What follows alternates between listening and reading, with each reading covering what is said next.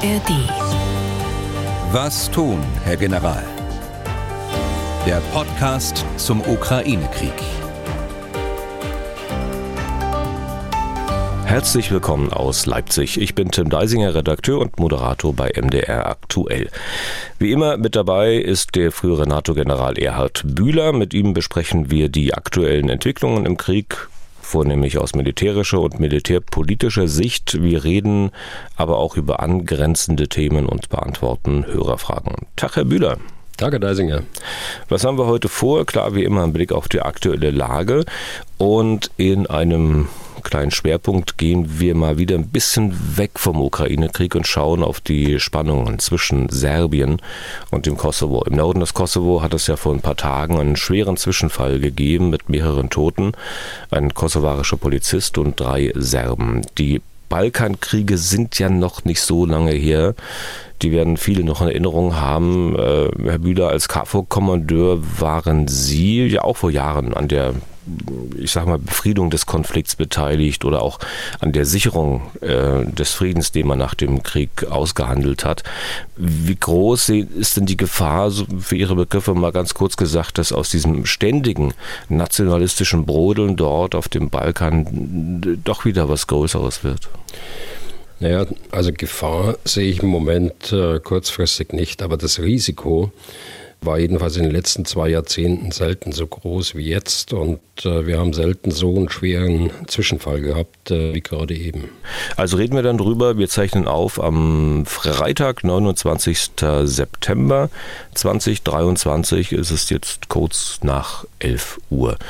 Und diesen Podcast bekommen Sie wie immer in der App der ARD Audiothek, auf mdr.de und überall da, wo es sonst noch Podcasts gibt.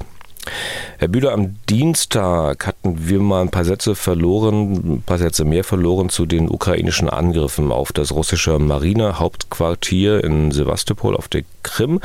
Es sollen dort aber eine ganze Reihe Offiziere ums Leben gekommen sein, unter ihnen auch der Chef der Schwarzmeerflotte, Viktor Sokolov. So hatten es die Ukraine verkündet. Nun hat das russische Fernsehen einige Zeit danach Aufnahmen gezeigt, auf denen Sokolov zu sehen ist. Auch eine Interviewpassage ist da aufgetaucht, in der er zwar sinngemäß sagt, dass das Leben weitergeht, dass die Flotte ihre Arbeit weitermacht er sich aber nicht zu den Angriffen äußert. Ja, und jetzt wird gerätselt, also ist er doch nicht ums Leben gekommen.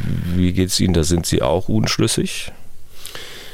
Naja, ich weiß es tatsächlich nicht mit Sicherheit. Die ukrainischen Streitkräfte haben ja nach dem Angriff eine Auswertung des Angriffs vorgenommen. Das ist so üblich. Das hatte ich ja berichtet, um den Ablauf zu dokumentieren und das Ausmaß des Schadens äh, möglichst genau festzuhalten.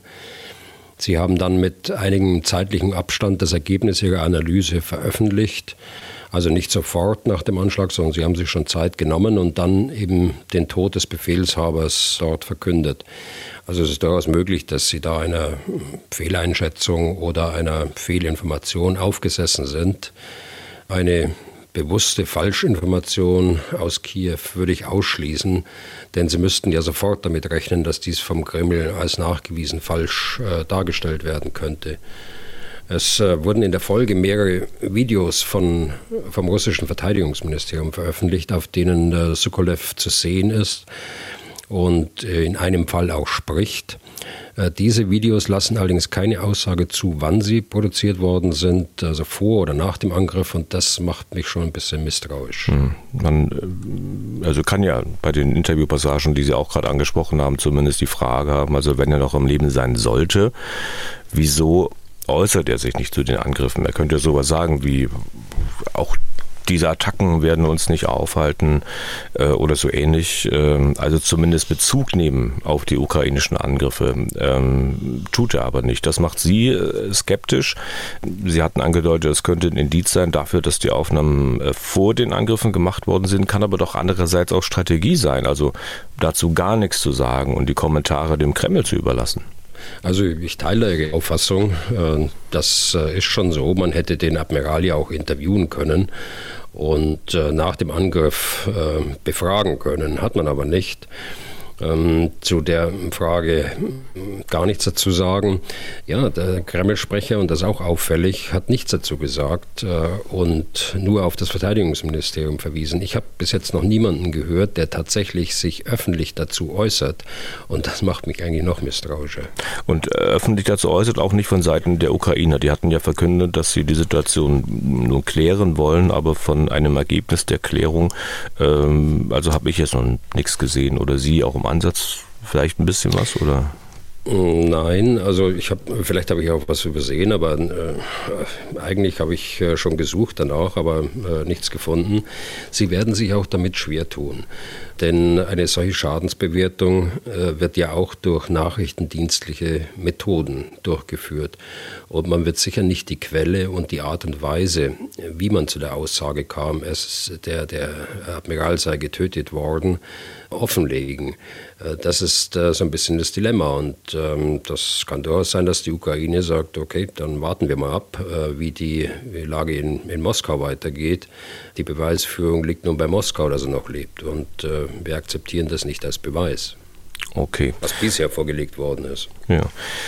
Das dazu zu dieser Sache aus dem letzten Podcast, aus der letzten Folge. Schauen wir auf die aktuelle Lage, Herr Bühler. Wie sieht es an den Frontabschnitten aus, die wir ja schwerpunktmäßig immer wieder behandeln? Ja, vielleicht äh, zwei Meldungen vorab. Ähm, die erste Meldung über einen Zwischenfall, der schon fast ein Jahr zurückliegt. Wir erinnern uns, dass äh, im Herbst letzten Jahres eine Rakete in Polen eingeschlagen ist, in einem grenznahen Dorf. Und äh, bei diesem Einschlag wurden zwei Menschen getötet. Einige in Polen, aber auch bei uns haben sofort von einem Angriff auf NATO-Territorium gesprochen. Jetzt, nach Abschluss der Untersuchungen der polnischen Behörden, steht nach Aussage des polnischen äh, Justizministers fest, dass es eine ukrainische Flugabwehrrakete war, die dort einschlug. Das ist ja das, was auch äh, die NATO äh, gleich gesagt hat, äh, zwei Tage, glaube ich, nach dem Einschlag. Und das bestärkt mich eigentlich in der Auffassung, dass man bei solchen Anlässen in aller Ruhe untersuchen muss und nicht dem ersten Anschein folgen sollte. Ich glaube, da sind wir alle gefragt, auch die Politik und auch Teile der Medien. Und der zweite Punkt ist, äh, der heute herausragt, ist, dass sieben Schiffe jetzt sich auf den Weg äh, von ukrainischen Häfen Richtung Bosporus gemacht haben, also über den Korridor von der Ukraine und äh, über die Territorialgewässer Rumäniens, Bulgariens und der Türkei. Das zeigt, dass ähm, die Eigner und die äh, Schiffsführer dort äh, doch sehr zuversichtlich sind, dass sie das gesichert machen äh, können, die, die Überfahrt dem, über den Bosporus. Und dann werden wir auch mehr sehen, glaube ich, in den nächsten Tagen und Wochen.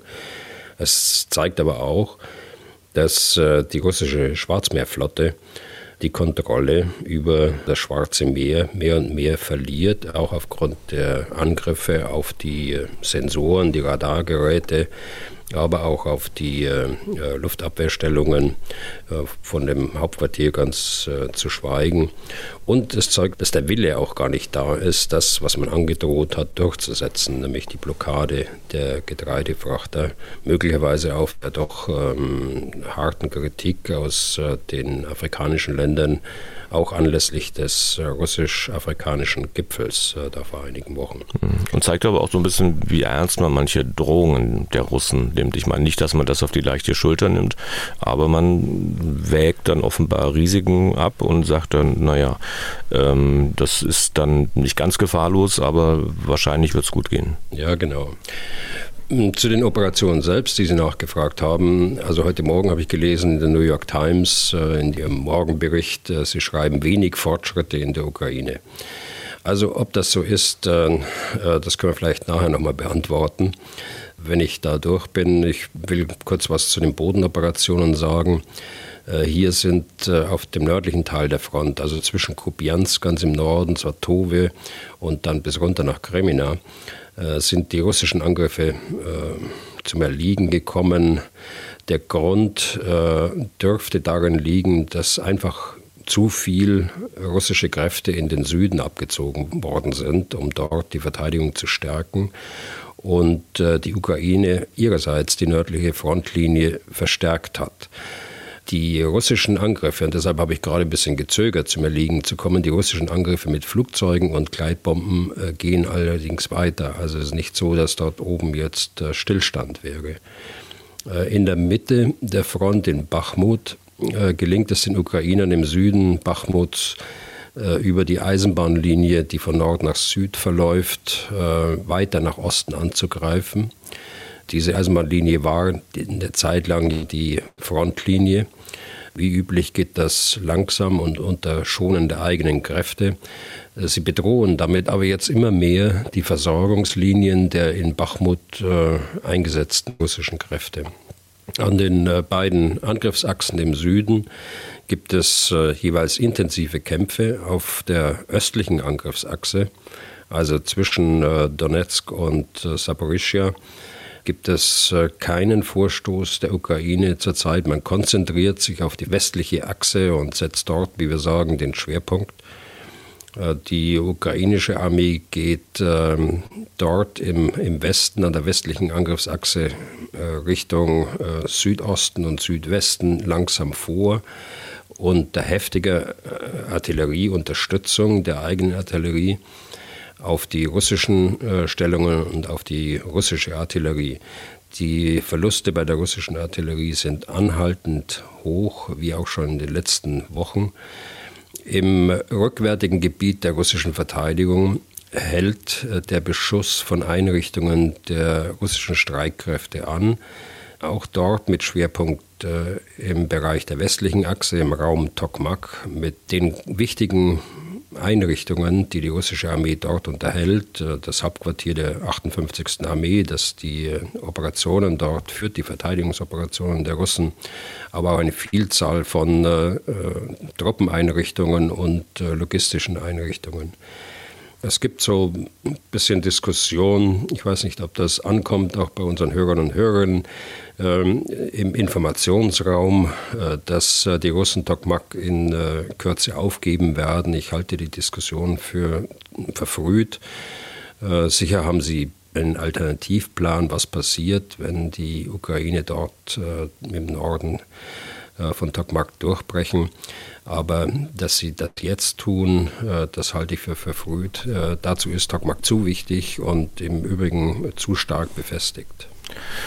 Da Sie jetzt schon eine Wertung abgegeben haben, äh, nochmal kurz zurück zu Ihrer einleitenden Bemerkung, was die Meldung aus der New York Times betrifft, äh, die von ja, geringen Fortschritten oder gar keinen Fortschritten gesprochen hat. Da hatte ich den Eindruck, da wollten Sie auch ein bisschen was zu, zu sagen. Ach, vielen Dank, dass Sie mich daran erinnern. Äh, stimmt. Äh, ja, das ist ja immer die Frage, an was misst man den Erfolg? Äh, wenn man äh, eine Erwartungshaltung hat, dass das alles schnell geht, dann kommt man zu einem solchen Schluss dass man sagt, äh, kein Fortschritt. Äh, das wissen wir allerdings nicht, wie die Planungen dann sind. Wir wissen auch im Einzelnen nicht, wie der Widerstand ist. Äh, wir können das nur abschätzen aufgrund dessen, was wir die letzten Wochen gesehen haben. Und das ist eben langsames Vorgehen, Schonen der Kräfte auf der ukrainischen Seite. Und das dauert seine Zeit. Aber äh, aus dieser Überschrift jetzt zu resultieren, dass es gar keinen Fortschritt gibt und dass die gar die äh, Ukraine die Initiative verloren hat, äh, was man herauslesen könnte, das ist nicht der Fall. Hm, Sie haben mir vor kurzem erzählt, dass Ihnen einer Ihrer Taktiklehrer früher mal gesagt hat, dass man immer mal wieder so ein paar Schritte vom Kartentisch zurücktreten müsse, um damit sozusagen einen besseren Blick für das große Ganze zu haben.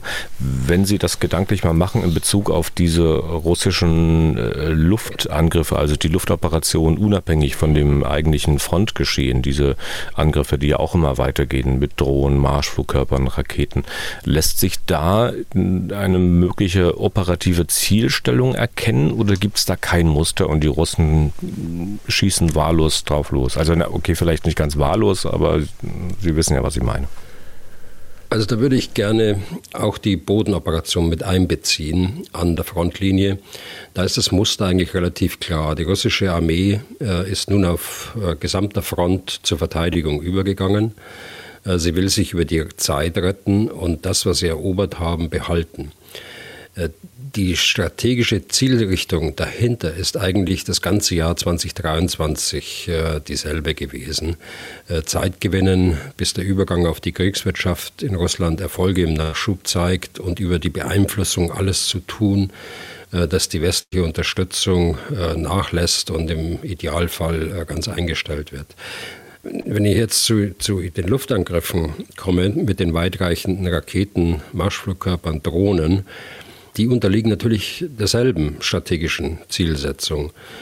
Operativ haben wir in diesem Jahr zunächst die ausschließliche Fokussierung auf die ukrainische äh, Energieinfrastruktur gesehen, dann mehrere Monate Ukraine-weite Angriffe auf überwiegend zivile Infrastruktur, um die Luftverteidigung zu binden und zu abzunutzen. Und äh, jetzt sind wir in einer Phase, in der die Russen gezielt gegen die Häfen in Odessa, äh, von Zeit zu Zeit äh, gegen Kiew und andere Städte, aber auch gegen militärische Ziele wie Flugplätze und Munitionslager, wie in den letzten Tagen geschehen, dann angreifen.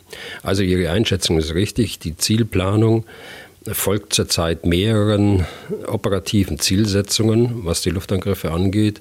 Wir können aber erwarten, glaube ich, dass wir mit abnehmenden Temperaturen die Infrastruktur äh, wieder in den Vordergrund, ins Visier äh, genommen wird. Okay. Ähm, spektakuläre ukrainische Angriffe wie vor einer Woche auf dieses Hauptquartier der russischen Schwarzmeerflotte, die gab es zwar seit Dienstag nicht, aber sie hatten auch schon angedeutet, dass natürlich es Aktionen und Versuche gibt, auch weiter rückwärtige Einrichtungen äh, mehr oder weniger nah hinter der Frontlinie zu bekämpfen. Wie sieht das aus mit Versuchen, auch das Hinterland, was noch weiter hinten ist, zu treffen? Also solche Angriffe hat es in diesem Ausmaß nicht gegeben wie in der letzten Woche. Aber ich greife mal einen Angriff auf eine Energieanlage im Raum Kursk heraus. Da ist äh, ein, eine Umspannstation ist getroffen worden durch ähm, Sprengstoff, der durch Drohnen äh, abgeworfen worden ist. Also offensichtlich eine kleine Drohne in der Kursk-Region.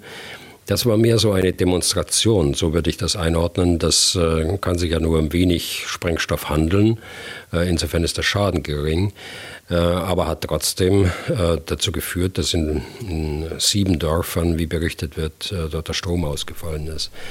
Äh, der Schaden ist aber jetzt nicht der Punkt, auf den ich hinaus will. Die ähm, Ukraine hat dann, oder Offizielle der Ukraine haben dann gewarnt, äh, dass äh, die Ukraine selbst die notwendigen Kapazitäten hat, auch die Reichweite hat, um dort Schäden äh, zu verursachen an der Energieinfrastruktur. Sollte Russland jetzt übergehen in die gleiche Methodik des letzten Winters, dass man systematische Angriffe auf die Energieinfrastruktur fliegt und die Energieinfrastruktur zerstört zum Schaden der Menschen. Ist ein bisschen problematisch, äh, muss ich sagen. Also ich äh, denke, dass man versucht hat, den Schaden gering zu halten. Das stimmt, eine Demonstration. Aber ich glaube, äh, die Ukraine wäre gut beraten, wenn sie nicht Aug um Aug, Zahn um Zahn macht. Das vergeltet, was die Russen vermutlich tun werden. Äh, sondern strikt bei dem Punkt bleiben, militärische Ziele anzugreifen. Wobei ich auch dazu sagen muss, ein Umspannwerk, das militärischen Zielsetzungen dient, also wo Kasernen dranhängen beispielsweise, ist natürlich ein legitimes Ziel. Und das geht wahrscheinlich auch, das trifft nämlich an, was Ihre Einschätzung betrifft, auch auf ähm, Rüstungsfabriken zu. Na? Da hat ja die Ukraine angekündigt, dass man da auch gucken wird, also da, wo Russland seine ähm, Rüstungsgüter produziert, die dann in der Ukraine oder beim Kampf gegen die Ukraine eingesetzt werden, dass man dort auch äh, das ein oder andere Mal äh, Angriffe führen möchte, oder? Ja, genau. Das ist ja auch schon erfolgt. Äh, dort auch im Bereich äh, Kursk äh, oder südlich von Kursk ist das gemacht worden. Auch das ist natürlich ein legitimes Ziel. Aber das hat jetzt mit der Diskussion über Energieinfrastruktur nichts zu tun. Ja. Im Anschluss an diesen Abschnitt, an die aktuelle Lage, noch äh, kurz ein paar andere Dinge. Zum einen äh, Hörerfragen. Die erste ist aus Zürich. Hier kennen wir zwar den Namen des Schreibers, aber wir sollen ihn nicht nennen. Ich zitiere mal. Jedes Mal, wenn wir zur aktuellen Lage kommen, erzählt Herr Bühler, dass es keine großen Veränderungen gab. Dennoch, steter Tropfen höhlt den Stein. Ich bin mir sicher, dass sich die Lage in den letzten Monaten stark verändert hat, aber leider kommt das im Podcast nur sehr selten zur Sprache. Mein Vorschlag diesbezüglich wäre da, dass man die Lage vielleicht mal mit der des Vormonats vergleicht, sodass man die langsamen Veränderungen kumuliert sieht. Zitat Ende. Hier muss ich vielleicht auch noch schnell einräumen, dass, äh, dass, dass es sehr oft nicht Herr Bühler ist, der von sich aus sagt, dass es keine großen Veränderungen gab, sondern dass ich meine Fragen zur aktuellen Lage oft mit einer ähnlich lautenden Bemerkung einleite. So nach dem Motto, na, Herr Bühler, große Unterschiede zum letzten Mal gibt es ja nicht. Also wenn da ein bisschen Kritik äh, da ist, dann diese Kritik bitte auch an mich. Aber den äh, Vorschlag aus Zürich, den greifen wir natürlich gerne auf. Sicher nicht jedes Mal, aber wir können ja heute mal anfangen, Herr Bühler. Also und das äh, vielleicht nicht mal mit nur einem Blick einen Monat zurück, sondern sagen wir mit einem Vergleich zur Lage zu Beginn der ukrainischen Offensive. Was können Sie dazu sagen, Herr Bühler?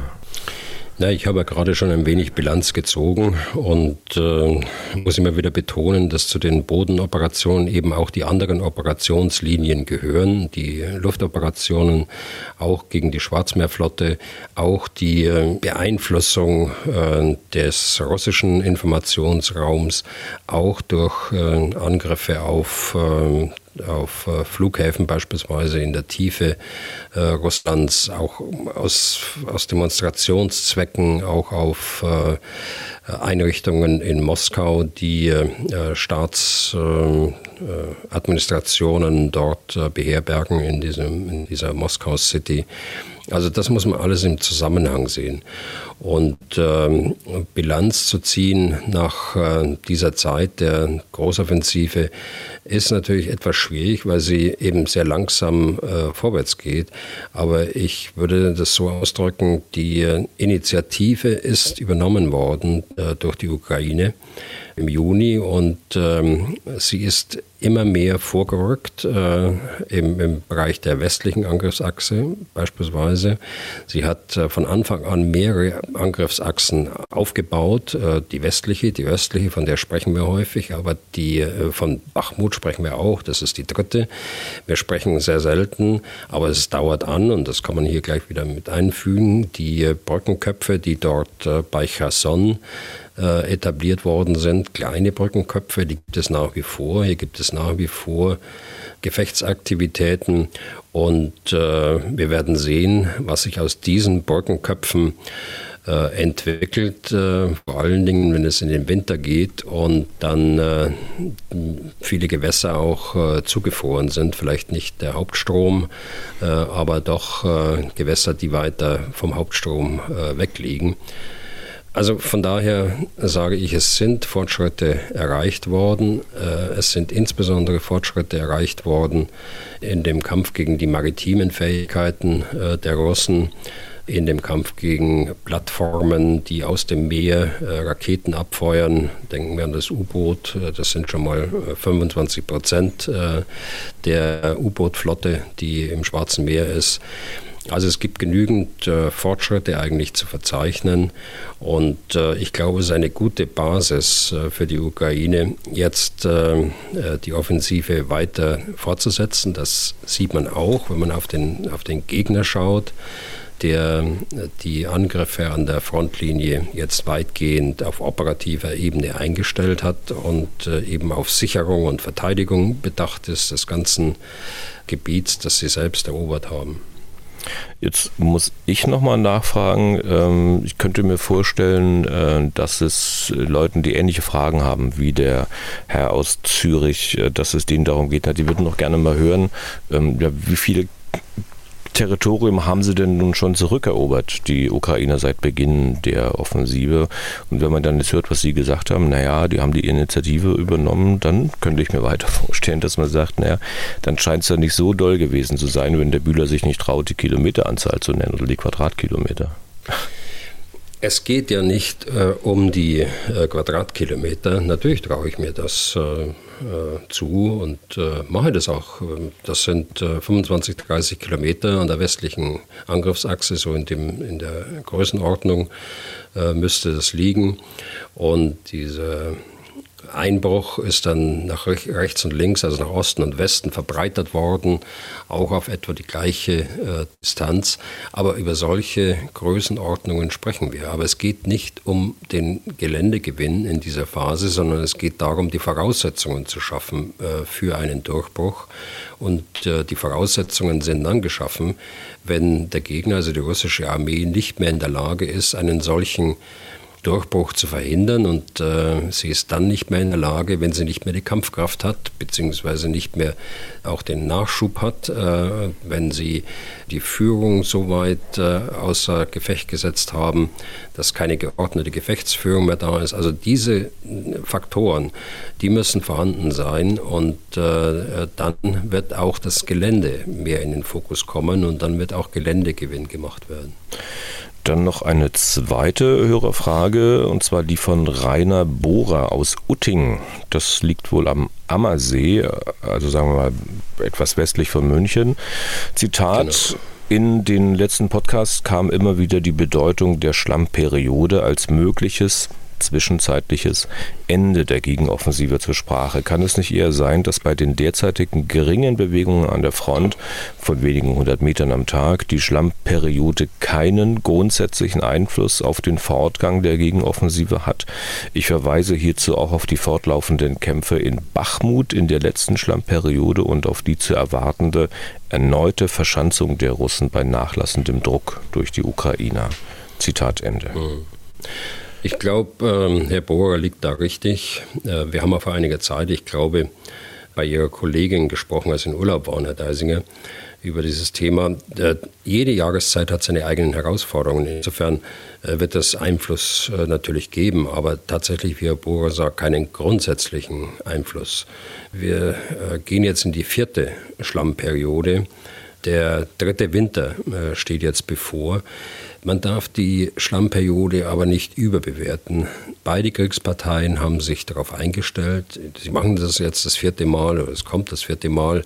Und es wird auch während dieser Zeit äh, einige taktische Änderungen geben.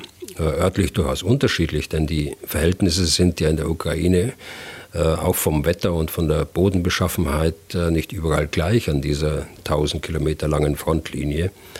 Die ukrainische Offensive, und das ist meine Erwartung und Einschätzung, wird auch über diese Periode weitergehen. Möglicherweise unter anderer Schwerpunktsetzung zwischen den einzelnen Operationslinien, also äh, Bodenoperationen, Luftoperationen. Äh, da kann es unterschiedliche Schwerpunktsetzungen geben von Zeit zu Zeit.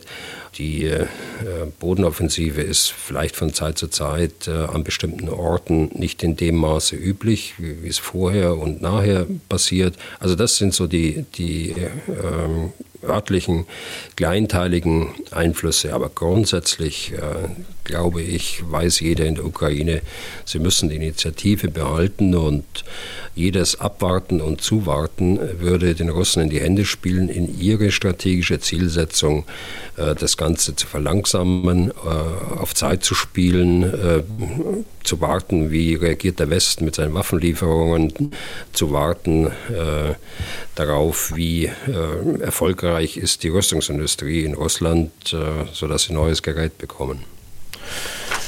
Und dann habe ich noch eine Sache, angeblich soll Putin seinen Truppen ja befohlen haben, dass äh, die es schaffen, die ukrainische Offensive bis zum Oktober zu stoppen liest sich erstmal ein bisschen seltsam als Befehl.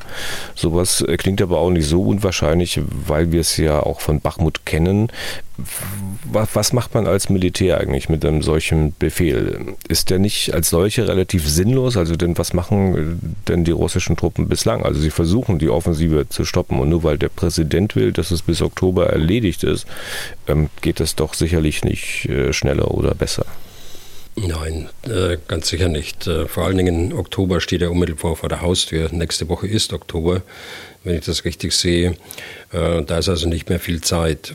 Aber man muss sagen, das hat er ja nicht zum ersten Mal gemacht. Er hat da schon häufig eingegriffen. Das sind wohl dann Botschaften, die nach Russland selbst an die Bevölkerung gerichtet sind. Ein Zeichen von Stärke und er hat alles im Griff. So würde ich das äh, sehen.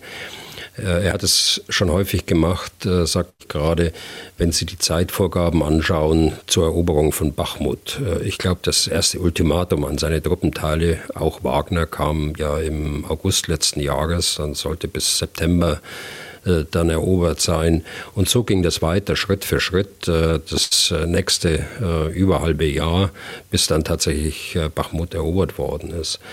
Und äh, die Folge war, äh, dass äh, Bachmut eine politische Symbolik bekommen hat, ähm, die äh, dazu führte, dass äh, die russische Armee pausenlos gegen Bachmut angerannt ist, hat Riesenverluste einstecken müssen, sowohl bei den Luftlandekräften wie also bei den Fallschirmjägern, wie auch bei, den, äh, bei der Wagner-Gruppe. Und die Folge ist auch, äh, dass sie jetzt Bachmut nicht aufgeben könnten, selbst wenn die, die Lage nahezu aussichtslos ist, weil es eben diese politische Symbolik hat. Mhm.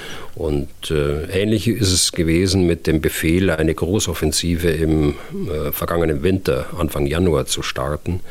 Auch das war ja eigentlich nicht möglich, weil die Ressourcen gar nicht da waren. Die äh, russische Armee hatte ja eine Niederlage vor Cherson und dann auch im Raum äh, Kharkiv vorher eigentlich schon äh, hinnehmen müssen und hätte eine Zeit der Rekonstitution, wie, wie wir sagen, also Reorganisation, der Auffrischung gebraucht äh, und er hätte nicht da in, äh, in offensives Geplänkel äh, gehen können. Mehr war es ja nicht. Das war ja keine große Offensive in diesem Sinn.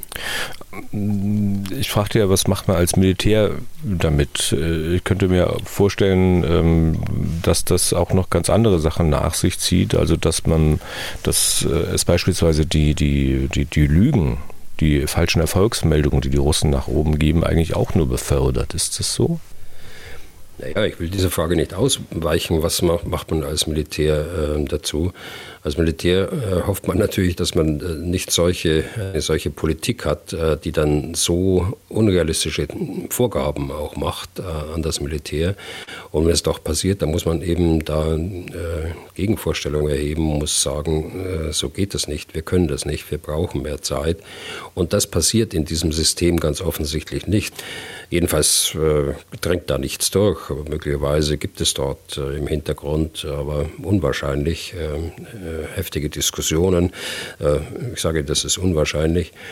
Die zweite äh, Sache ist, ähm, ja, mit den, mit den Erfolgsmeldungen, das wird auch so sein und äh, das sehen wir ja auch, was Putin sagt, zum Beispiel zu Verlusten an westlichem Gerät, das muss ja irgendeine Grundlage haben. Das muss ja von irgendjemand gemeldet worden sein. Also man meldet zum Teil mehr, als der Westen überhaupt von einzelnem Gerät geliefert hat an den Kreml und äh, Putin äußert sich dann entsprechend und äh, wir alle wissen, dass das nicht wahr ist. Also man sieht tatsächlich, äh, dass äh, dieses Melden von Erfolgen äh, nach oben stattfindet und umso mehr findet es statt, äh, wenn der Präsident selbst das Ziel gesetzt hat, öffentlich. Okay. So, dann Kommen wir mal zu unserem Schwerpunkt Balkan, Westbalkan und äh, beschäftigen uns mit den Spannungen zwischen dem Kosovo und Serbien. Herr Bühler, das sind zwei der Länder, die Sie im Sommer jetzt äh, auch besucht haben. Wenn man da unten ist und wie Sie eigentlich Urlaub macht, ähm, kann man die Spannungen, die es ja nicht erst seit Tagen wieder gibt, kann man die da ausblenden irgendwie? Also Kosovo und Serbien sind ja Länder, in denen man sich frei bewegen kann, äh, damit da kein falscher Eindruck entsteht. Es besteht kein Anlass, äh, dort nicht hinzufahren. Beide Länder haben in den letzten Jahren äh, sehr viel Fortschritte gemacht. Das kann man an der Infrastruktur ablesen, aber auch an anderen Indikatoren. Da muss man allerdings dann ein bisschen länger bleiben, so wie wir das gemacht haben in diesem Jahr. Insbesondere gilt das äh, für, für das Kosovo, weil dort der Nachholbedarf äh, noch am größten war und deshalb sind die Veränderungen jetzt, die man sieht, äh, am augenfälligsten. Die Soldaten, die vor 20 Jahren dort unten waren oder hm, vor 25 Jahren, muss ich schon sagen, denn wir werden im nächsten Jahr das 25-jährige Jubiläum haben von KFOR die würden Teile des Kosovos nicht mehr wiedererkennen. Das ist äh, meine, meine Einschätzung. In Serbien liegt der Schwerpunkt der Fortschritte, die man sehen kann, eher im Norden, im Raum Belgrad insbesondere, weniger in äh, Südserbien, also südlich von Nisch. Äh, bis nach äh, Nordmazedonien und Bulgarien. Also dort gibt es auch ein größeres albanisches Siedlungsgebiet. Äh, da können Sie die Fortschritte nicht äh, erkennen, weil eben auch die äh, Unterstützung der serbischen Zentralregierung dort äh, nicht so in dem Maße vorhanden ist. Also ein Tourist, der aber von, von Ungarn kommend durch Serbien Richtung Griechenland, Türkei fährt, und das machen ja viele, die auch von dort kommen. Das merkt man im Sommer auch. Äh, oder Touristen, die aus dem Raum äh, Ungarn, Serbien über Kosovo nach Albanien ans Mittelmeer fahren. Polen auch, sehr viele Polen kommen die, diese Strecke runter. Die bekommen davon nichts mit. Sie äh, fahren auf der Autobahn, äh, sie äh, essen im Restaurant und so weiter. Von diesen Spannungen äh, bekommen sie dort nichts mit und von den Ereignissen, die aus den Spannungen resultieren, die äh, von Tag zu Tag eben auftreten, wie die Ereignisse der letzten Tage, dann reden wir nicht über die Gebiete Serbien, da reden wir auch nicht über das Kosovo, sondern wir reden über das Nordkosovo. Das ist ein ein, äh, wenn Sie Größenverhältnisse anschauen, Kosovo etwa so groß wie die Bergische Oberpfalz äh, und Nordkosovo ist etwa ein Landkreis äh, mit einer Bevölkerungszahl von 50.000. Darüber sprechen wir, also über ein ganz äh, kleines äh, Gebiet hm. an sich. Der Kosovo-Krieg ähm, ist ja nun mittlerweile 24 Jahre her, beendet Mitte 1999. Und die Aufmerksamkeit hierzulande wird immer dann ein bisschen größer, wenn es mal wieder irgendwo eskaliert. Also sagen diese Eskalation nicht wirklich was, auch über das normale alltägliche Leben. Also kann man daraus schließen, dass es mit der Aussöhnung, wenn es immer wieder eskaliert, dann letztlich doch nicht so wirklich vorangegangen ist? Also zwei Dinge vielleicht. Das eine ist ähm, die Nachfrage nach dem normalen alltäglichen Leben. Das gibt es in Serbien, das gibt es im Kosovo. Die ähm, Besucher von außen bekommen da im Grunde genommen nicht, gar nichts mit. Äh, das Leben geht also alltäglich weiter. Aber der zweite Aspekt, dass es mit der Aussöhnung letztlich nicht vorangegangen ist, äh, der ist eigentlich äh, das Entscheidende. Und da würde ich aber auch differenzieren wollen äh, zwischen äh, dem, dem regierungsamtlichen Teil und äh, großen Teilen der Bevölkerung. Äh, in der Bevölkerung äh, ist es heute völlig normal, dass heute äh, Serben über Kosovo, durch Kosovo, in kosovarische Städte äh, fahren, auch zum Einkaufen fahren. Es gibt vielfältige familiäre Verbindungen, sodass gegenseitige Besuche stattfinden. Umgekehrt trifft das auch zu für äh, kosovarische äh, Bürger, die nach Serbien fahren mit Ausnahmen, jetzt sind wir bei dem Regierungsamtlichen, äh, es muss jeder sein Kennzeichen, also das Nationalzeichen, das Wappen auf dem Kennzeichen abkleben mit äh, mit Plastikband äh, an der Grenze. Und ähm, daran können Sie sehen, dass äh, bei den Regierungen der Aussöhnungsprozess äh, so äh, nicht stattgefunden hat. Und das ist insbesondere wahr äh, für die äh, serbische Regierung mit ihrem Präsidenten Vucic und das ist zunehmend erkennbar auch äh, in der kosovarischen Regierung mit dem jetzt nicht mehr ganz so neuen, aber mittlerweile zwei Jahre im Amt befindlichen Ministerpräsidenten Kurti. Das heißt, man muss auf jeden Fall Unterschiede machen zwischen dem Leben, also das normale Menschen jeden Tag für sich organisieren und dem, halt, was in der Politik passiert. Ja, äh, die, die Aussöhnung ist eigentlich das, was äh, dieses Gebiet äh, bräuchte. Eigentlich der gesamte westliche Balkan. Da können Sie äh, noch etwas weiter aufmachen und sich andere Länder auf dem westlichen Balkan anschauen. Die Chance, die äh, wir hatten, in äh, der alten Bundesrepublik Deutschland damals mit der Aussöhnung zwischen Deutschland und Frankreich äh, auf Initiative der beiden Staatsführer, Bundeskanzler äh, Adenauer und äh, Präsident de Gaulle auf der französischen Seite. Diese Chance äh, hat der westliche Balkan ganz selten nur gehabt und zwischen Kosovo und Serbien hat das so leider nicht stattgefunden, weil diejenigen, die tatsächlich etwas offener einer Aussöhnung ähm, gegenüberstanden, das war der serbische Präsident Djindjic, der erschossen worden ist und das war der sein Nachfolger, Präsident Boris Tadic, der äh, nicht die nationalistische Karte gespielt hat, äh, aber auch äh, wenig erfolgreich war, was Aussöhnung angeht. Und das trifft insbesondere zu auf den serbischen Präsidenten Vucic jetzt, der ja bekanntermaßen Teil des Teams war des Präsidenten Milosevic und äh, seiner nationalistischen Partei auch angehört hat, äh, zum Schluss auch Informationsminister und Sprecher äh, von Milosevic war. Also da kommen überhaupt keine Impulse und es kommen leider auch keine Impulse von der Spitze äh, aus, äh, aus Kosovo. Es dreht sich immer um die Frage der Unabhängigkeit und äh, der Anerkennung der Unabhängigkeit. Und dieses äh, Ziel wird allen anderen Zielen untergeordnet. Hm. Nein, es muss anders sein. Es muss von der Spitze her die, die Aussöhnung unterstützt werden, die viele Bürger ja schon mitmachen. Nicht alle, das stimmt. Aber viele machen sie schon mit und viele fordern sie auch. Aber in der Spitze trifft es äh, nicht auf äh, Aktionen, die man äh, im weitesten Sinne als Aussöhnung bezeichnen könnte. Aber wenn Sie sagen, man muss einen Unterschied machen zwischen dem ganz normalen Leben und dem, was die Regierungen äh, tun. Ähm, ich kann mir schlecht vorstellen, dass man diese politischen Auseinandersetzungen, also auf meinetwegen Regierungsebene, dass man die auch bei den normalen Menschen gänzlich ausblenden kann im Alltag. Also dass man zwar versucht, das Beste aus der Situation zu machen, das kann ich nachvollziehen. Aber ich könnte mir auch vorstellen, dass man dann immer noch unter so einer Art, wie nenne ich es mal, Reststrom steht. Ja, ja, das ist schon so. Äh, die Beeinflussung ist natürlich da.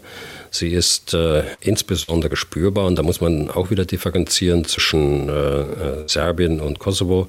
In Serbien gibt es im Grunde genommen äh, Medien, die einseitig nur die Linie des Präsidenten Vucic vertreten. Das äh, sind äh, alle staatlich kontrollierten, aber auch viele anderen. Im Grunde genommen das beste Medium ist die Deutsche Welle, die in Serbien dort ausstrahlt. Es gibt noch eine äh, Internetplattform, aber das war es dann. Alles andere vertritt die Linie von Vucic. Im Übrigen auch, und das können Sie auch hören, äh, wenn Sie selbst äh, dort äh, unterwegs sind in Serbien oder auch im Kosovo, da können Sie auch serbische Sender empfangen. Was dort gebracht wird, äh, ist das russische Narrativ, die russische äh, Erklärung, wie es zum Krieg kam. Es wird das unterstützt, was aus Moskau, aus Propaganda kommt. Das können Sie eins zu eins wiederfinden in den serbischen Nachrichten.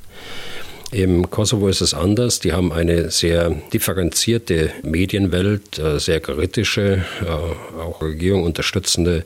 Die haben also nicht diese Einseitigkeit äh, der Medien. Aber auf was ich hinaus will, natürlich werden die Menschen auch beeinflusst in ihrem, in ihrem Denken äh, durch das Regierungshandeln.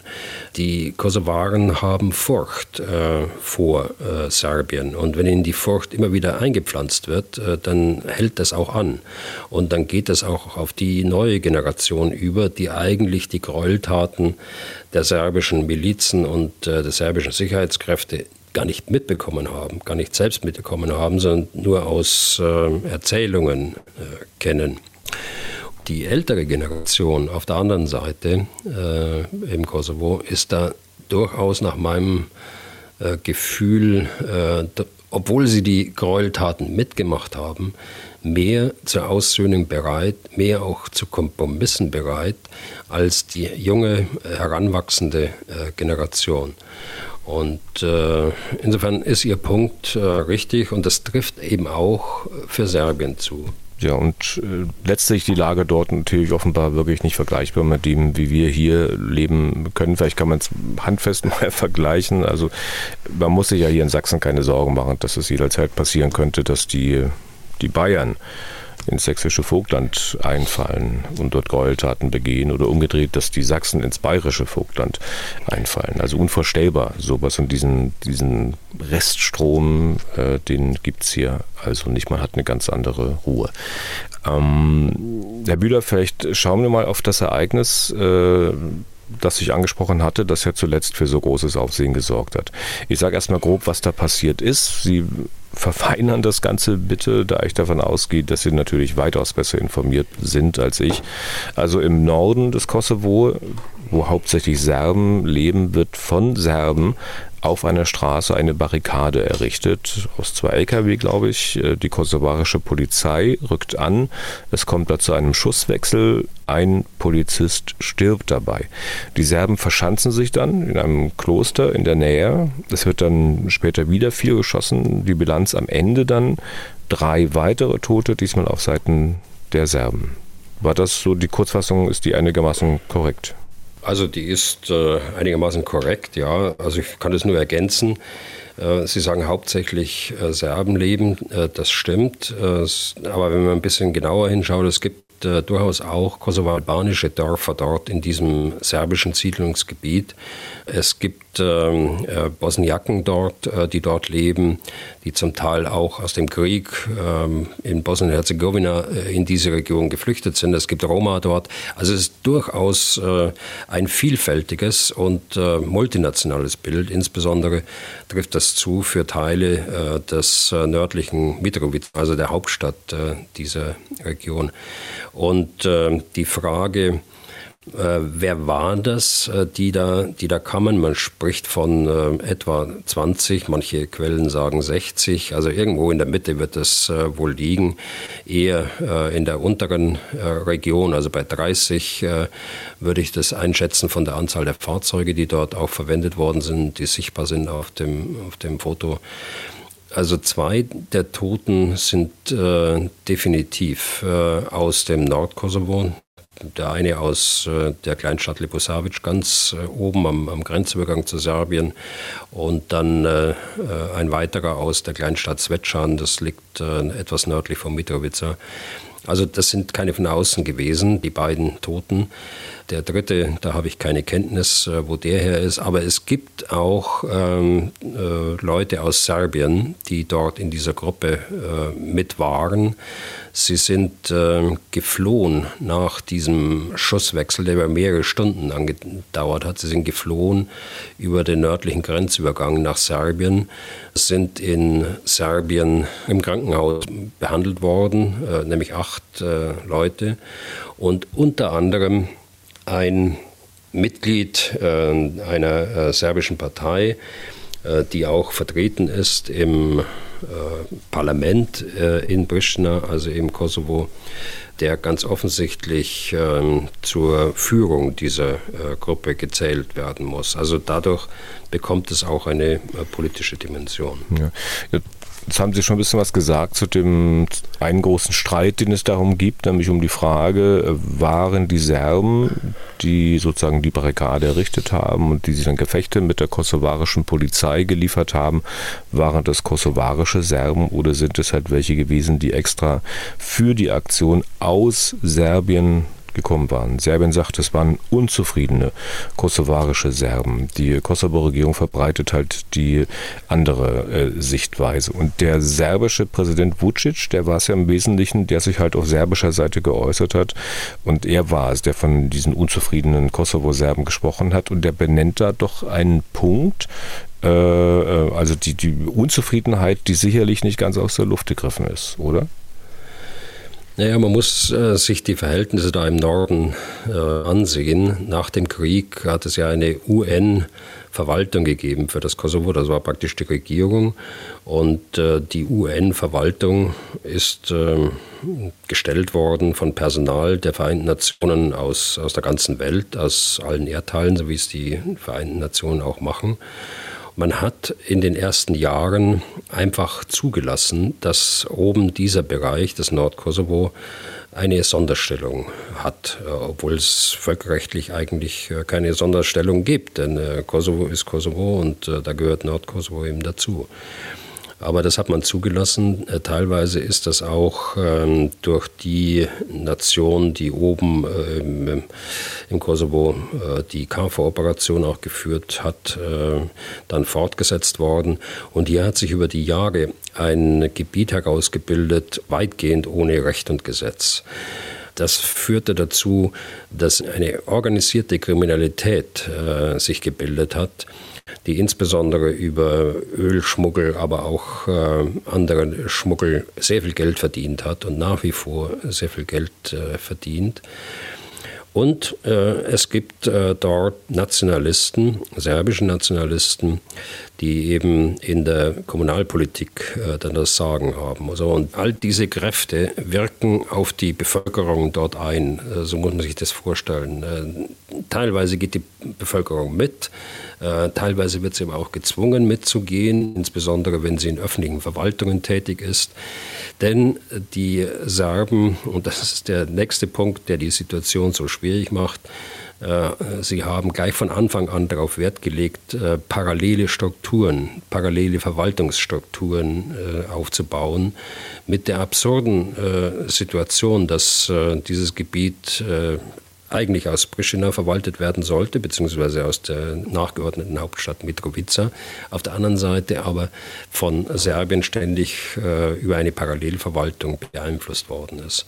Und in dieser Gemengenlage gibt es natürlich unzufriedene Kosovo-Serben, aber es gibt eben auch vielfältige Verbindungen nach Serbien selbst, insbesondere aus dem Part der organisierten Kriminalität, die ich gerade genannt habe die im Übrigen durchaus auch äh, multiethnisch ist. Also mir ist äh, der Name eines albanischen äh, Mannes durchaus noch geläufig, äh, der dort in der organisierten Kriminalität eine führende Rolle spielt und sehr viel äh, Geld verdient weil es eben ohne Recht und Gesetz angeht. Aber es ist auch aus dem nationalistischen Bereich, gibt es sehr viele Verbindungen nach Serbien. Und äh, immer wenn Unruhe ist dort unten, dann werden die lokalen äh, Kräfte, die die Unruhestifter sind, verstärkt aus Serbien. Und so ist es offensichtlich auch in diesem äh, Falle passiert. Ja, also ich sagte, Vucic greift diese offensichtlich vorhandene äh, Unzufriedenheit, die Sie jetzt ein bisschen erläutert haben, auf. Äh, auf der anderen Seite geht Vucic, der serbische Präsident, äh, ja trotzdem nicht auf den kosovarischen Regierungschef zu und sagt also, hey, Mr. Koti, lass uns mal reden, wir wollen die Situation entschärfen, wie können wir helfen, sondern er macht doch eigentlich das Gegenteil. Naja, er macht das Gegenteil und äh, auch Kurti äh, ist natürlich nicht so, dass er sagt, so jetzt ist da was passiert. Das ist äh, ein Verbrechen, dort, das dort passiert ist. Und jetzt äh, sollen sich unsere Sicherheitskräfte zusammennehmen, die ja eigentlich unabhängig sind äh, von der Politik. Die sollen sich jetzt äh, zusammensetzen und dort die Ermittlungen führen, gemeinsam auch diejenigen vernehmen und gegebenenfalls festnehmen, die nach Serbien geflüchtet sind, auch dort ins Krankenhaus geflüchtet sind. Auf der anderen Seite sollte man äh, auch äh, serbische Sicherheitsbehörden zulassen bei der Untersuchung der Vorfälle unmittelbar in, in Serbien. So würden das zwei äh, Staaten machen. Äh, so wie das Österreich und Deutschland machen äh, und andere Nachbarstaaten.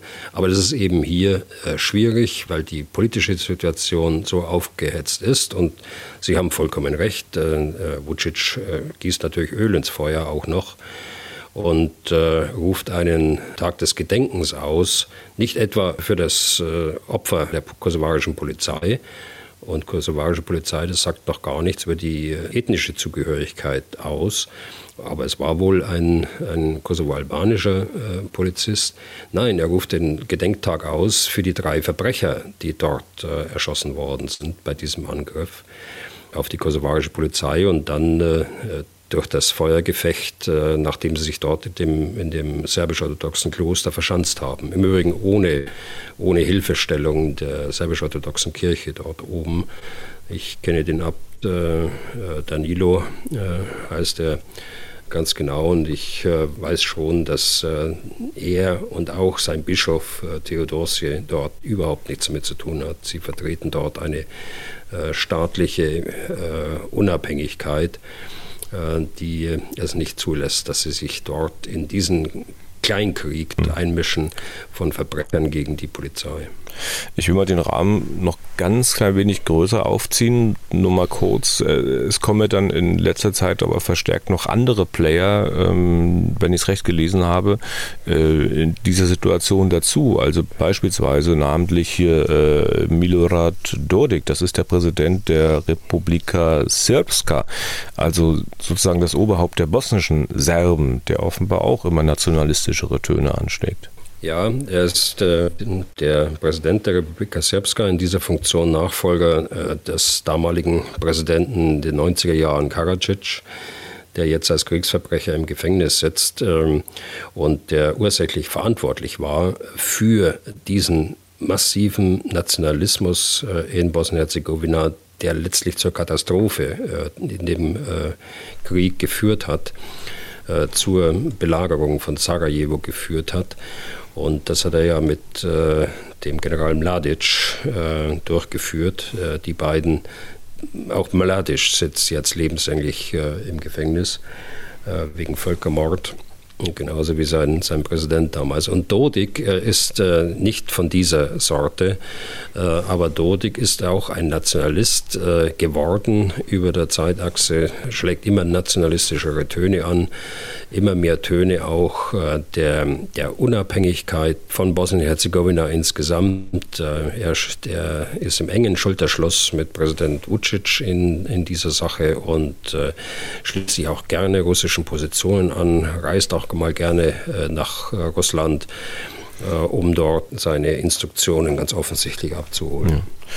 Vielleicht ganz kurz noch gesagt, Republika Srpska, das ist quasi ein Teilstaat von Bosnien-Herzegowina, grenzt zwar nicht unmittelbar an den Kosovo, ist aber auch halt einer der Unruheherde in den 1990er Jahren gewesen. Sie hatten Karadzic und Mladic angesprochen. Jetzt wieder zurück in den Kosovo und äh, zu den schlimmen Ereignissen dort. Natürlich fragt man sich, wieso das Ganze, wieso jetzt? Vucic und Kurti die beiden, die, die haben doch vor gar nicht allzu langer Zeit unter Moderation der Europäischen Union in Brüssel zusammengesessen und gesprochen. Ja, eigentlich äh, dauert dieser Prozess des äh, Dialogs ja schon seit ähm, zehn Jahren an. Er wurde 2012 äh, beschlossen nach den Unruhen der Jahre 2010, 2011, die ich selbst dort äh, mitgemacht habe. Letztlich saß man immer zusammen, hat auch äh, auf dem Papier Fortschritte erreicht. 2013 beispielsweise gleich am Anfang die Zustimmung, äh, Autonomie für die äh, serbischen Siedlungsgebiete bzw. die Gemeinden dort drin, also kommunale Autonomie, wie es in allen anderen europäischen Ländern auch gibt. Ähm, man darf das nicht verwechseln und das machen kosovarische Politiker gerne dass es dort eine Eigenstaatlichkeit gäbe, dann so ähnlich wie es in äh, der Republika Srpska der Fall ist oder wie es äh, Dodik auch haben will, von seiner eigenen ähm, Politik, die er dort macht.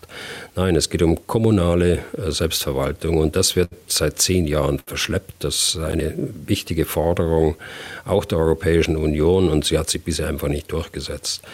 Die Moderation dieser Gespräche ist ähm, nach meinem Eindruck bisher gescheitert. Auch wenn Vereinbarungen wie das Abkommen äh, in den letzten Monaten von Ochrid in äh, Nordmazedonien getroffen worden ist. Aber es wird dann nicht umgesetzt. Und zwar von beiden Seiten nicht umgesetzt. Die eine Seite sagt, Kosovo, wir brauchen erst die staatliche Anerkennung durch Serbien. Und die andere Seite sagt, nein, wir brauchen Bevor wir überhaupt zur Normalisierung kommen, brauchen wir eine Autonomie äh, der äh, Kommunen mit serbischer äh, Bevölkerung.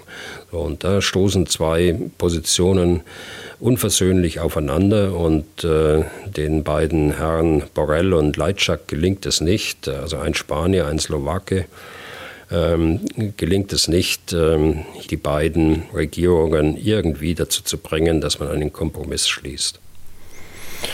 Ähm, haben Sie eine Ahnung, warum der Europäischen Union das nicht gelingt? Ja, ich meine, das kommen auch mehrere Faktoren zusammen. Viele Staaten, auch Deutschland, haben äh, den Präsidenten Vucic lange Zeit, lange, lange Zeit, muss ich sagen, unterstützt. Äh, er ist seit äh, 2018 äh, oder 17 äh, Präsident, war vorher auch schon Ministerpräsident in anderen Funktionen. Also tatsächlich sehr stark unterstützt worden. Äh, genauso wie der äh, Ministerpräsident Kurti, Albin Kurti in, in Pristina unterstützt worden ist auch die, die Menschen, jetzt bin ich beim Kosovo nach wie vor, die haben einen Wechsel ich will nicht sagen herbeigesehnt, aber sie wollten einen Wechsel haben, damit man aus der Ausweglosigkeit äh, des Abgeschlossenseins herauskommt äh, und äh, haben große Hoffnungen auf Albin Kurti gesetzt. Die äh, Regierungen in Europa äh, ebenfalls. Nun stellt sich heraus, äh, dass die Situation zwischen beiden sich immer mehr verhärtet hat, die letzten Monate. Dieser Konflikt, der am Sonntag zu diesen Ereignissen führt, dem, dem muss, hat ja eine, eine Vorgeschichte, die bis ins letzte Jahr geht, bis in den Juli, August letzten Jahres. Und jetzt sieht man plötzlich in der Europäischen Union, man muss äh, die Zügel anziehen. Und äh, man hat das getan in den letzten Wochen durch Sanktionen, äh, mit denen Kosovo belegt worden ist. Sanktionen gegenüber Serbien auch aber nicht so stark. Da war mehr Kosovo ungerechtfertigterweise, mehr Kosovo äh, im, im Fokus was natürlich für die Menschen dort unten ein, eine, eine schlimme Situation ist. Insbesondere wenn der, der französische Präsident dann auch noch kommt, äh, wie vor einigen Wochen getan, dass er droht, äh, die Visaliberalisierung für die Serben zurückzunehmen und den Kosovaren, die jetzt für den 1. Januar 2024 äh, entschieden ist, äh, wieder zurückzunehmen, wenn sie sich nicht zusammentun. Da leiden beide Völker darunter, dass in der Spitze die Kompromissbereitschaft nicht da ist, zu einem vernünftigen Kompromiss zu kommen, der, der am Anfang ja keine Anerkennung der Staatlichkeit braucht. Das hatten wir ja auch nicht äh, im Verhältnis äh, der beiden Staaten, äh, Bundesrepublik Deutschland und Deutsche Demokratische Republik. Das hatten wir viele Jahre nicht und wir waren auch viele Jahre nicht in den Vereinten Nationen vertreten. Und ein ähnliches Konstrukt äh, könnte man sich vorstellen äh, für äh, Kosovo und Serbien. Ich will mal noch ganz kurz auf die, die Europäische Union und deren Handlung eingehen, eine höhere Frage einbringen. Argon L, so ist die Mail unterschrieben, verfolgt unseren Podcast auch, hat sich ja auch gehört, dass wir uns ja früher schon immer mal wieder mit der Lage auf dem Balkan beschäftigt haben und er sieht äh, die Schuldfrage für die Spannungen eindeutig nicht beim Kosovo und er hat heftige Kritik an der Europäischen Union. Ich lese mal kurz vor. Meiner Meinung nach ist es ein Skandal, dass Borrell, also das ist der Außenbeauftragte der Europäischen Union, dass Borrell tatsächlich einfach beide Seiten zur Mäßigung aufruft. In der Ukraine wird wird es ja auch richtig eingeschätzt, dass nur eine Seite die Waffen ruhen lassen kann. Was denken Sie darüber? Warum wird der Kosovo so hart beurteilt und immer mitbeschuldigt, wo es doch immer nur um die Existenz des Kosovo geht und nicht um einen beidseitigen Konflikt, in dem jede Seite äh, der anderen etwas nehmen will? Es ist doch immer so, dass serbische Terroristen selten normale Zivilisten. Im Kosovo Konflikte schüren und schuld sind dem Westen nach immer beide. Ich brauche Ihnen ja nicht erklären, dass es dem Kosovo wirklich nur um die nackte Existenz geht, sonst nichts. Zitat Ende. Naja, das verstehe ich ja auch, der letzten Satz. Und ähm, ich verstehe natürlich auch vor dem Hintergrund des Krieges auch die Furcht, äh, dass das alles wiederkommt. Auch in der Bevölkerung, auch bei der jungen Generation, äh, die das äh, selbst noch nicht mitgemacht hat, aber aus den Erzählungen kennt. Und ich verstehe auch, dass ähm, Herr Borrell und auch Herr Leitschak aufgrund der Misserfolge der letzten Jahre dort kein hohes Ansehen genießt aber auch, weil, er, weil eben äh, die Regierung mit dem Finger auf die beiden zeigt und dazu hat die Regierung aber keinen Anlass. Denn äh, es ist schon die Regierung, die äh, sich äh, äh, Aussöhnung nicht auf die Fahne äh, geschrieben hat. es ist schon die Regierung, die die unversöhnliche Töne Richtung äh, Serbien anschlägt. Es ist äh, schon äh, die Regierung, die die Unterstützerstaaten USA und äh, die äh, Europäische Union, Deutschland, ein ganz großer Unterstützer äh, des Kosovo ist. Mittlerweile leben ja 450.000 äh, oder über 450.000 Menschen mit kosovarischem Hintergrund hier bei uns in der Bundesrepublik Deutschland und unterstützen auf der anderen Seite wieder das Kosovo selbst und ihre Angehörigen dort. Also mir ist es durchaus äh, wichtig zu sagen, solche Unterstützer stößt man nicht vor den Kopf. Und das hat die Regierung äh, Kurti eben getan und äh, Mitglieder der Regierung äh, Kurti. Ich will es nicht immer nur an einem Mann festmachen. Und es äh, werden auch überzogene Forderungen gestellt aus dieser Regierung. Es gibt da durchaus äh, Töne, die dem Besten nicht gefallen können. Also ich meine, ein, ein Land wie, wie äh, Kosovo kann der Europäischen Union kein Ultimatum stellen, wie es ein stellvertretender Ministerpräsident gemacht hat äh, der gesagt hat, also äh, zunächst mal müsst ihr eure Sanktionen äh, zurücknehmen und dann äh, gibt es äh, die Installation von kommunaler Selbstständigkeit. Also so macht man das nicht, so gibt man nicht politisch vor, nicht mit den größten Freunden. Äh, die Hand, die man füttert, die beißt man nicht, da heißt es. Und hier ist es passiert. Und das ist der größte Fehler, äh, den man überhaupt äh, dieser Regierung vorwerfen kann, dass Amerika und die Europäische Union und dort insbesondere Deutschland abgerockt sind von der uneingeschränkten Unterstützung. Und das ist schade für das Volk. Äh, und das Volk äh, leidet darunter und wird noch mehr leiden, wenn da nicht endlich Kompromissbereitschaft gezeigt wird und der Wille zur Aussöhnung da ist.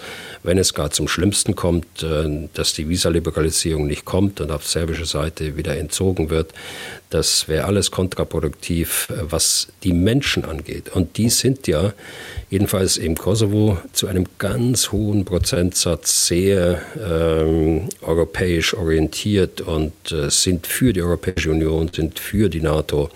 In Serbien ein bisschen differenziert. Da hat es noch nie eine hohe Zustimmung zur NATO gegeben. Natürlich nach dem Krieg.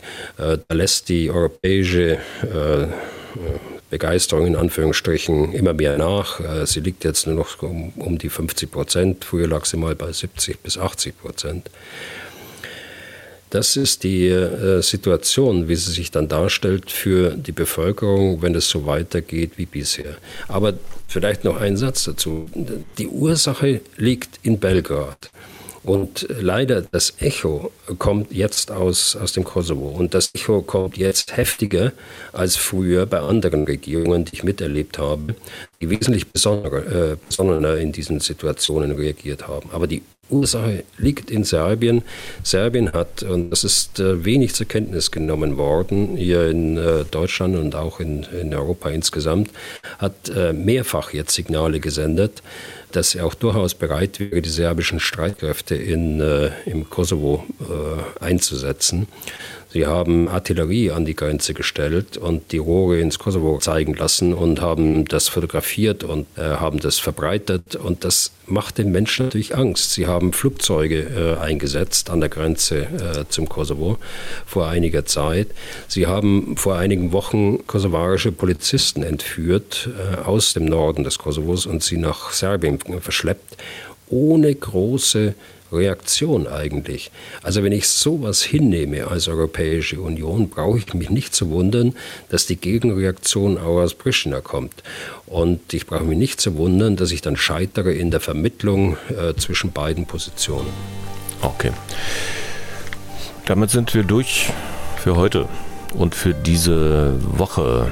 Für heute muss ich noch dazu sagen, ich habe den Eindruck jetzt gehabt bei der Aufzeichnung, wir hatten heute eine eigentlich eine ziemlich schlechte Leitung erwischt. Äh, sie wird immer übers Internet hergestellt. Heute hat es mal ja ausgesprochen häufig gehackert. Ich bitte das zu entschuldigen. Versuche das in der Nachbearbeitung natürlich so einigermaßen wieder hinzukriegen, aber alles werde ich nicht glatt bügeln können. Auf jeden Fall vielen Dank für Ihr Interesse. Wenn Sie Fragen an Herrn Bühler haben, dann schreiben Sie an general.mdraktuell.de. Herr Bühler, nächste Folge unseres Podcasts soll am kommenden Mittwoch erscheinen. Wohlgemerkt nicht am Dienstag. Dienstag ist Feiertag, also am Mittwoch. Bis dahin und vielen Dank für heute. Ja, gerne, Herr Deisinger. Da bis Mittwoch.